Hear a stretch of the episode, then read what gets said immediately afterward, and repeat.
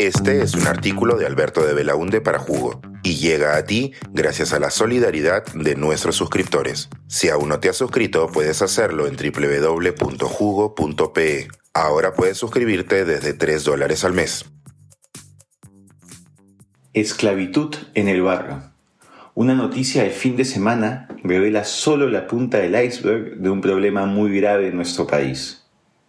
Hace pocas semanas leí Roots, The Saga of an American Family, traducida al español como Raíces, la monumental obra del escritor afroamericano Alex Haley, publicada en 1976.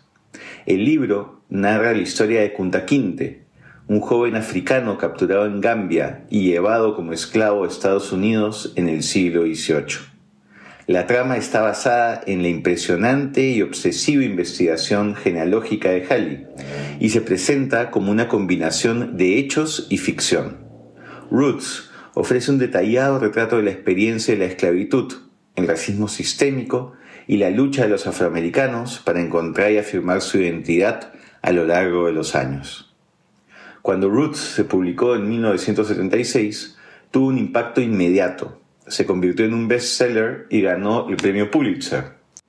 La adaptación televisiva del libro, un año después, fue vista por más de 100 millones de personas y generó un renovado interés en la genealogía y la historia afroamericana. Los capítulos más impactantes y difíciles de leer son aquellos en los que el autor narra la pérdida de libertad de Kunta Kinte, su captura comercialización, violento traslado a Estados Unidos y sus primeros momentos como esclavo, intentando infructuosamente escapar. La esclavitud debe ser una de las tragedias más abominables creadas por el ser humano. Y, como nos lo recuerda una noticia difundida este fin de semana desde Lima, está muy lejos de ser un crimen que ha quedado en el pasado. La información ha circulado mucho por redes sociales.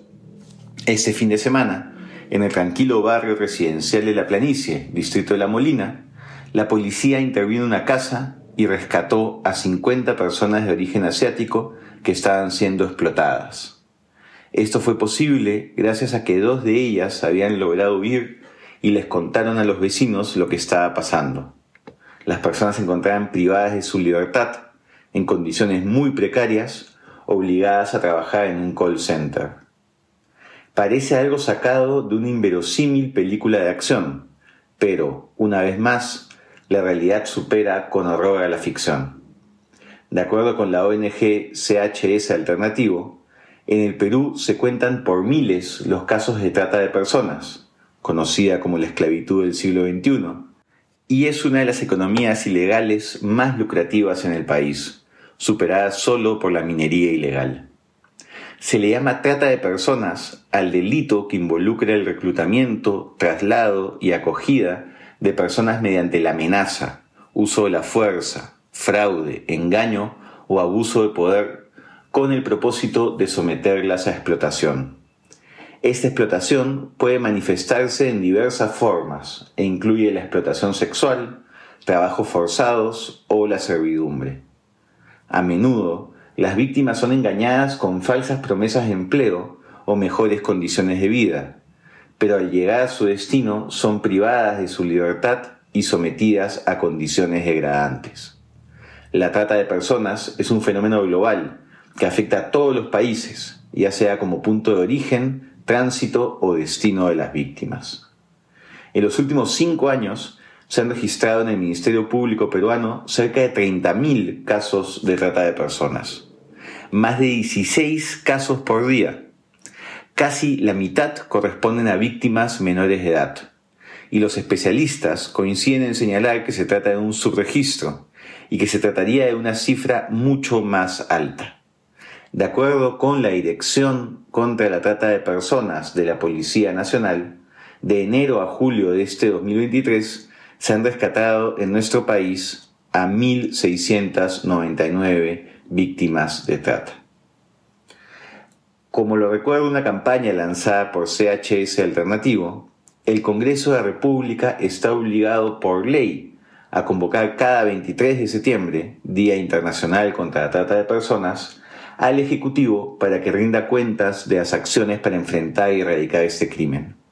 Sin embargo, desde hace cinco años, ambas instituciones no cumplen con este deber. Hay varias preguntas que deben responderse. ¿Por qué el Estado solo invierte 15 céntimos por peruano para protegerlo de la trata de personas? ¿Por qué todavía no se unifica el sistema de registro de víctimas de trata? ¿Qué acciones específicas están impulsando los gobiernos regionales dentro de su ámbito de competencia? ¿Por qué la brecha entre los casos de trata y las personas condenadas por ese delito es tan grande?